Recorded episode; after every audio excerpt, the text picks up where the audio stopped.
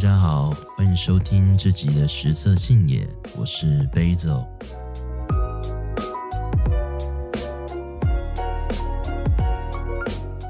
哎嗨，大家，我回来了。呃，前一阵子是期中考，所以我就没有更新节目。就虽然说我中间有想过要就是录音，然后要更新啊，但就常会想到，就是啊，有一个作业还没有弄好，或是某一科还没有念得很熟，然后就开始焦虑，然后有很多事嘎在一起的时候，我拖延症就发作了，所以就就没有更新。嗯，那因为我现在还还在念大学嘛，就我还是个大学生，然后我有时候就是坐在教室的时候，就会想说，嗯，就大学教育到底该该要是什么样子啊？因为像我现在在念书，然后有时候就会觉得学校的教育模式其实还蛮就业导向的，就是它基本上就是为了要服务劳动市场的感觉。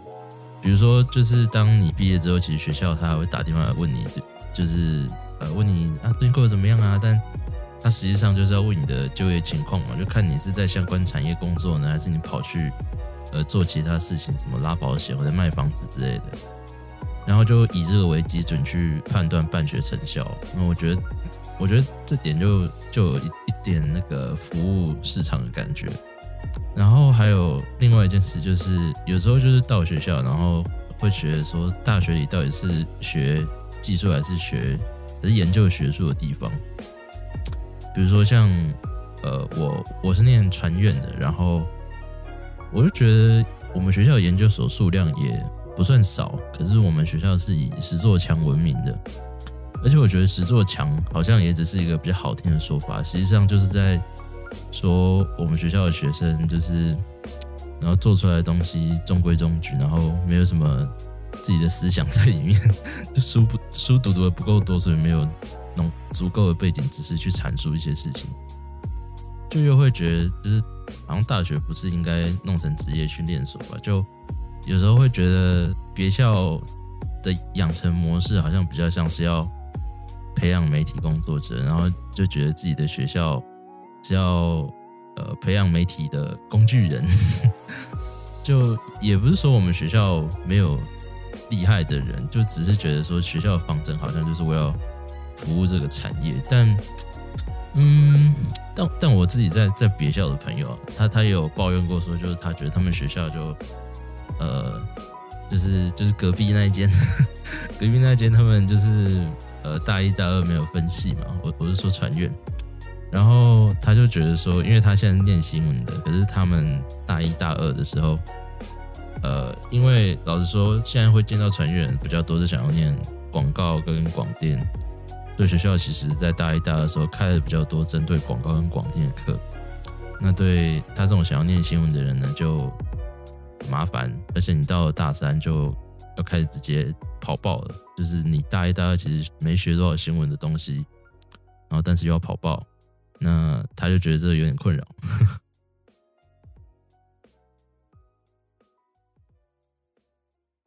有时候上必修的时候，然后就会觉得说，为什么这门课会是必修？就我到底真的有必要学这个东西吗？然后我以前念的学校里还有一种东西叫必选修，我那个时候就问过系办说，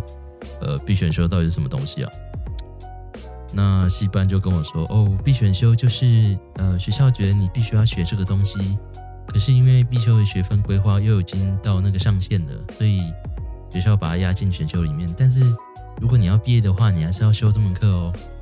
我想说，那那个上限规划的意义就没有了。还有就是，我有时候觉得，就是必修它常会有一点重复的感觉。就比如说，呃，我可能这个学期上的是某某课的理论，然后另外一个学期要修某某课的实作，或者甚至是你你可能四年下来会遇到三四堂，就是在讲类似东西的课，但它的主题会有点变。可是我有时候会觉得说。可是，呃，就可能有些东西学校觉得说，哦，他应该要分开教。但事实上，我可能在某个学期的时候，我为了要做一个 project，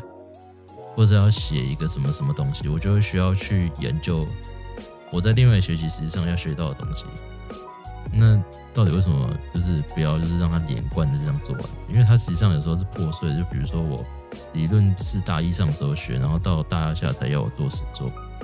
那也就是说，我到大二下前面其实还是要花差不多半学期在讲理论的东西嘛，因为大家都忘得差不多。就我有时候会质疑这个课程规划。那有时候也会想说，因为必修它通常都有都会有比较严格的规定嘛，然后有时候我会觉得说，如果我这个时间不坐在这间教室里，会不会有呃更好的选择？然后这个就其实就就其实说出席这件事，它到底对一个大学生来讲那么重要？我前几天看到就是我朋友他有分享一段文字，他上面就写说，呃，学生若对个人学习历程更好的时间规划，那作为教育者。的大学教师有什么理由不鼓励？将出席视为纪律是对大学生的幼体化，将出席视为义务则混淆高等教育的目的。国民教育给予受教权而生，高等教育则奠基于学习自由。若教师未能区分这之间的差异，则所谓教学仅仅是训练顺服的工人而已。我觉得这有点像，就是我前面讲，就我觉得其实学校它的存在很像是为了。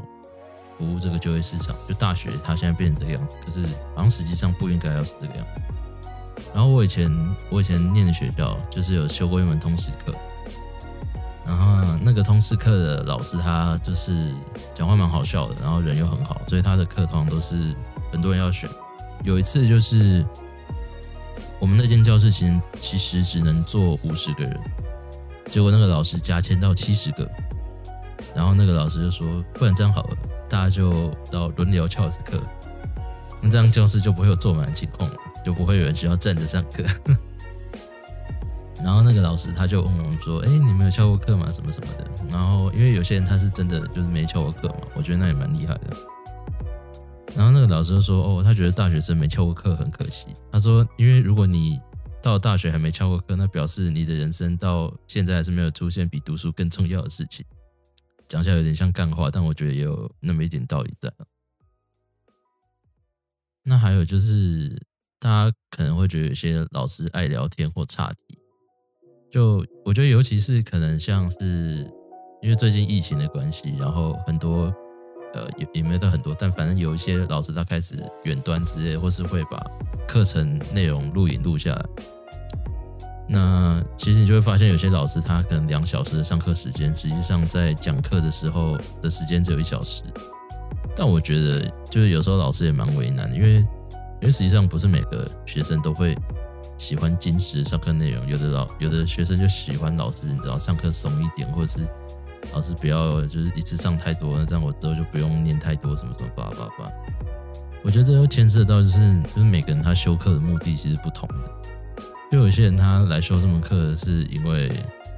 呃，喜欢这个老师；有些人来修是因为听说这门课很好过之类之类的；有些人来修是不得不得不，因为这门课是他的必修什么。然后我觉得每个人的修课目的不同，其实就会影响到有一个东西，大家在大学时候一定都会遇过，那就是分组作业。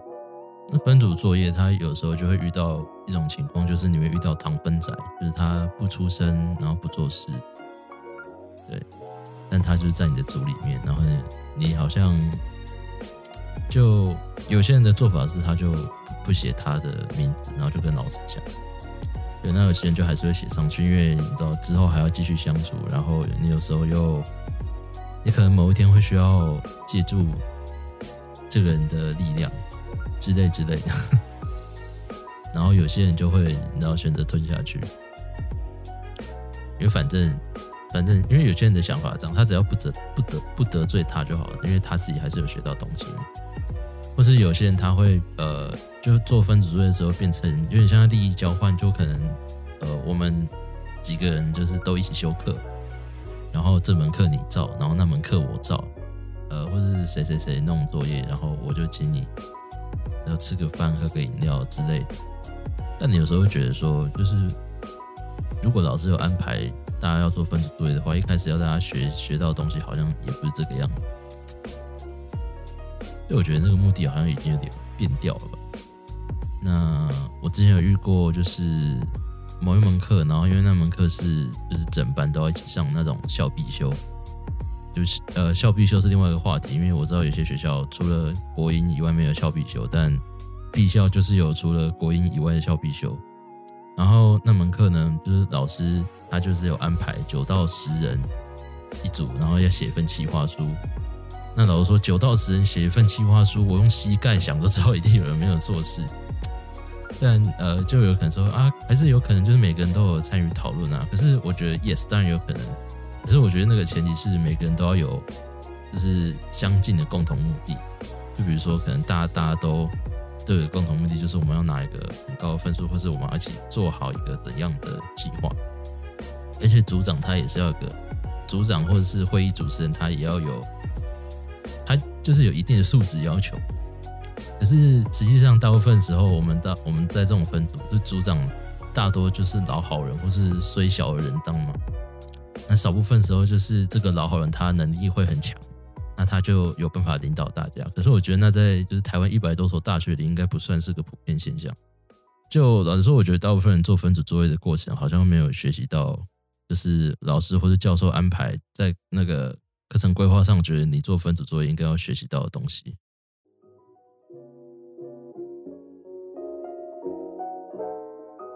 前面前面屁话讲太久了，回到主题。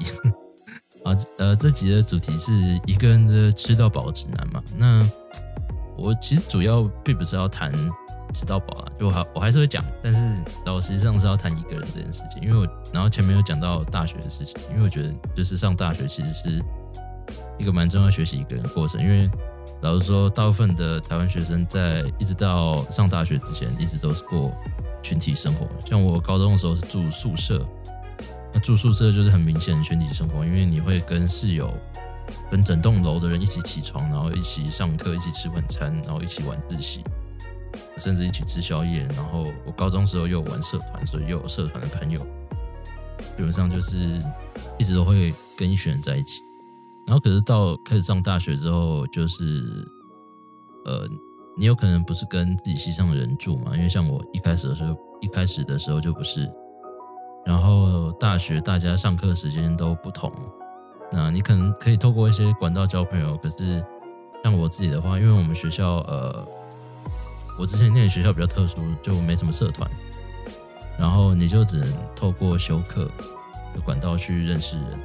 可是实际上，你有时候又只会因为这门课，然后跟这群人有关系，然后所以那个连接又相对弱。然后，呃，如果之后没修的话，可能之后就不怎么会联络。我觉得一开始多少会有点，你知道，呃彷徨嘛，就是你知道之前一直都是跟一群人一起，可是突然你就要自己一个人做很多事。但我觉得就是习惯自己一个人之后跟自己对话。然后知道自己想要什么，我觉得也是念大学蛮重要，应该要学习一件事情，就是你会慢慢的理解说你自己的需求，然后你做一些事不是为了得到外界认可或赞赏，然后才去做事，甚至你有时候做的事情蛮蛮逆风的，就是你周遭的人会不理解你为什么要做这件事，而且我觉得就是当你有一个人独处，而且是大量一个人独处的时间的时候，你才会有空去质疑自己。就是我觉得这个工作当然也可以让你的朋友去，知道代替你做，但我觉得大部分人都不一定有这样的朋友，就是不一定有会质疑自己的朋友。你知道，大部分的人有时候交的朋友都，我觉得偏表面，就是就是他他可能就是你知道，呃，你知道为了交情，为了一些什么什么事情，就很很少要遇到这样朋友的机会，我觉得比较难，而且人家也不一定有时间一直来。质疑你，你知道？因为这种人，如果有这种人的话，我觉得应该蛮讨厌的。所以，我觉得自己要记得质疑自己这件事还蛮重要的。那我觉得朋友他依然，我觉得朋友他还是重要，因为我自己也是有很好的朋友。可是那不代表说，哦，你一定要很常见面或是很常联络，然后你们的感情深度才会跟你们联络或见面次数成正比。就我觉得实际上就是，实际上就是感情这件事不是这样的。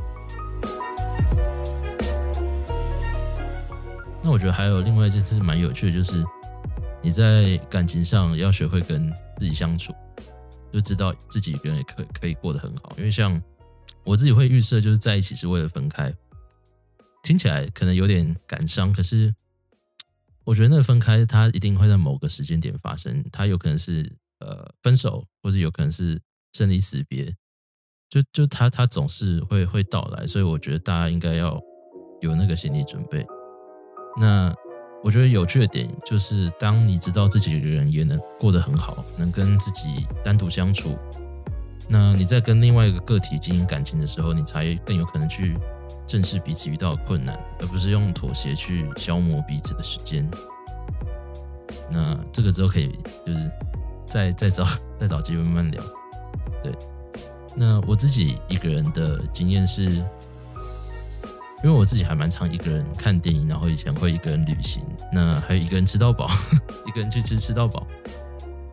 一开始应该就是一个人看电影，纯粹就是一开始觉得说约人是件麻烦事。然后我以前在台南的乡下念书，那那边看电影很便宜，所以我就变成我很常去看电影。但我的朋友他们不一定想要那么常去看电影，所以。我后来就变成很常一个人跑去看电影，而且后来后来还有点上瘾，就是还蛮喜欢那个感觉。老实说，我觉得每次从电影院出来的时候，都会有一种你知道穿越一个时空的感觉，就你刚刚经历一段在另外一个时空发生的故事，然后你又回到现实世界，然后你就突然又有一种嗯，我可以就是回到现实世界，好好面对这些事情的那种勇气嘛的感觉。会开始一个人旅行，其实就。呃，单纯是因为我那时候因为一些缘故，所以需要常跑台北。我那时候还在台南嘛，那我那个时候就开始就是需要一个人跑来跑去，然后有时候甚至要过夜，所以我就开始住不一样的情侣。我那时候在台北就是住了好多间不一样的情侣，然后吃不一样的食物。我觉得就有点像就是《孤独的美食家》里面那个样子。我我最近我最近有在看，然后我我一直蛮喜欢就是《孤独的美食家》里。他就是主角，他在肚子饿的时候都会有一个，就是镜头的切换，他会从那个主角脸的特写切换到近景、中景，再到远景。然后每次到那边的时候，就是看到那个表现手法，然后打上那个配乐，我都会笑出来，因为我觉得实在太冲突了。因为主角饿的时刻通常都蛮煞风景，就是他可能前面还在很感叹一件事情，或是他前面才要刚听到一句他觉得讲得很好的话，然后他突然就饿了。然后那个故事线就开始有变化，那个时间那个时刻，我觉得还蛮冲突，我通常都会笑出来。一个人吃吃到饱这件事，一开始纯粹是因为，就我的朋友大部分都是小鸟胃，也就是说他们本来就是跟吃到饱的相性很差的一群人。那能吃的人呢，又觉得说吃到饱有点贵，所以我后来就开始一个人去吃吃到饱。那一个人去吃吃到饱，他会遇到一个问题，就是通常你去吃到饱，然后说要一个人，然后有时候对方就是可能会你知道惊讶一下，但我觉得通常就是我遇过大部分店都不会，都很快就会把那表情收回去，因为都还是客人。可能有些店会真的没没什么礼貌，但我自己是到目前还没遇过。那还有个问题是，有些店他会为难。或者是说你必须要，或是他会另外收你开锅费或开炉费，嗯，我觉得还蛮合理的，因为通常吃到饱餐厅，它通常都是四人坐到六人座居多，那这是一个人吃会比较麻烦的地方，所以我通常习惯当就是早一点或是末段的客人，因为那种时候店里的人通常会比较少，就也不太会麻烦到店家。因为毕竟就是人家做生意的嘛，你一个人占了四个人的位置，就是你知道他他就是要少，他就是没有办法在这个时时间点赚那么多钱。自己吃吃到饱，还有一个问题是，就是因为你自己吃，通常我啦，我就是因为突然想吃，所以才会跑过去嘛。可是大部分人他们会去吃到饱，都是因为要聚餐或者要庆祝一些事，也就是说，大家都是事先规划好的。那这种情况下，你突然要订到位置就会比较困难一点。这也是为什么我习惯就是当早一点或者末段的客人，因为那个时间点会比较好订到位置。那吃到饱的类型很多，那我觉得就是每一种吃到饱，自己一个人去吃的体验都不太一样。因为像比如说火锅这件事好了，就我一开始会去，我一开始会去会会去火锅吃到饱，就是我们之我之前在那个台南乡下念书，然后那边就很便宜的火锅吃到饱，一个人才呃二一九吧，一开始是二一九，后来涨到二三九，然后就很便宜，而且是不收服务费的，然后就可以狂吃菜跟肉。然后我之前就是不能吃淀粉又要断食的时候，就是一个很好的选择。对，然后到后来我常去吃的是。涮乃叶，因为涮乃叶老实说，他们就是他们有那种否两人的座位，然后你一个人去吃也不会太尴尬。那我个人还蛮喜欢他们家的猪肉跟 cheese 蘸酱。然后之前有一次吃吃过他们家的麻辣锅，我觉得意外的还蛮不错。就虽然说那个汤底是要加钱的，那也有人说就是涮乃叶的本体是甜点这样。我觉得涮乃叶有个好处是因为。呃，有一些吃到饱餐厅，它你有时候是等不到位置的，因为它生意就是爆。那涮乃叶基本上只要你愿意等，晚一点总是会等到位，就是是那种突然想要吃，然后跑过去也不会有什么问题的类型。寿喜烧，我觉得就是它基本上就是跟火锅雷同的东西。只是寿喜烧，它有些店的甜点就是只有一人一份，就是它甜点不是自助式的，就是自助式就是只有呃饮料，然后菜肉饭那些什么什么的。有有些店还有就是蛋，就是限定一人一颗。我我个人蛮不喜欢这样的。那我个人的爱店是一番地，那理由是因为它不是特别贵，而且就是我很喜欢他他们就是事先炒过洋葱之后才放。汤进去的，就它它不是像很多店就直接放一个装寿喜烧汤的锅子到你面前，然后我之前几次用餐下来经验都蛮好的。那我很喜欢吃寿喜烧，就是我觉得那个肉沾着蛋吃下去真的很舒服。欢迎大家找我吃寿喜烧。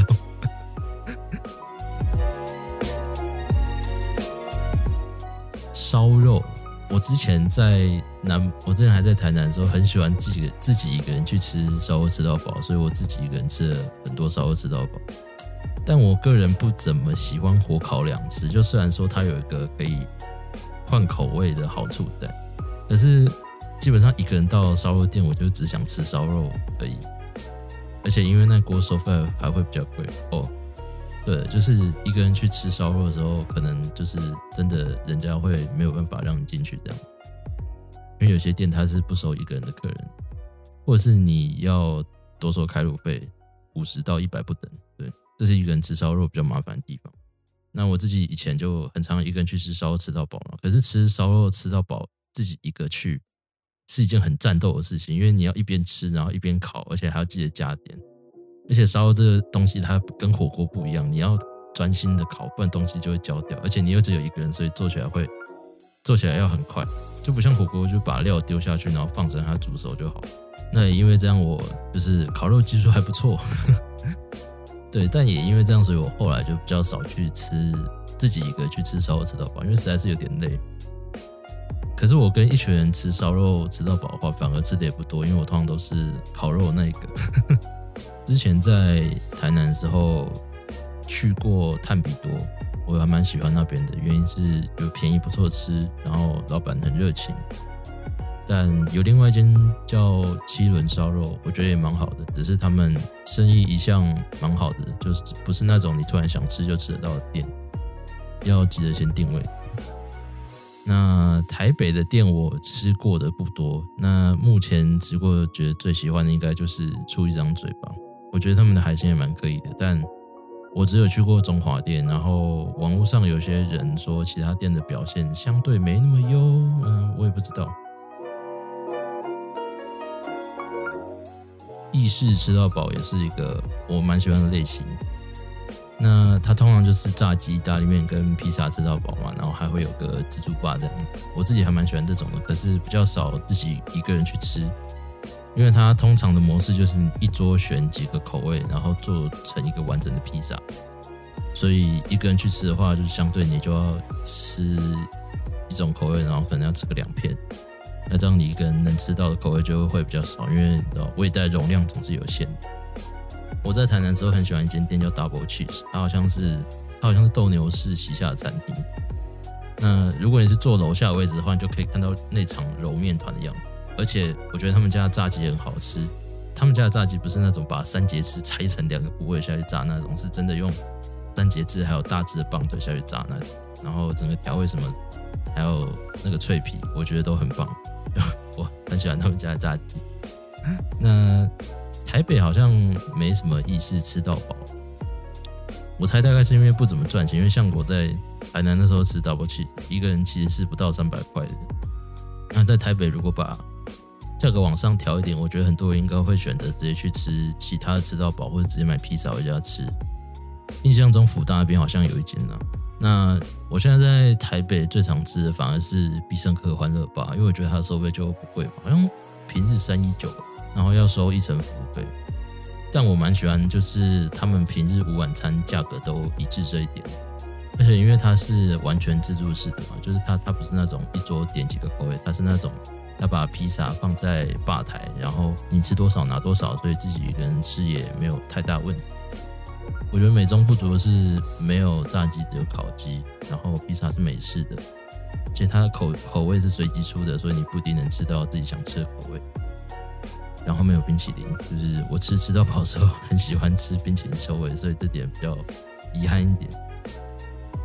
那吃到饱还有一种类型，就是那种把贝吃到饱。但我没有自己一个人去吃过，而且很少吃，因为那个对学生来说实在是偏贵。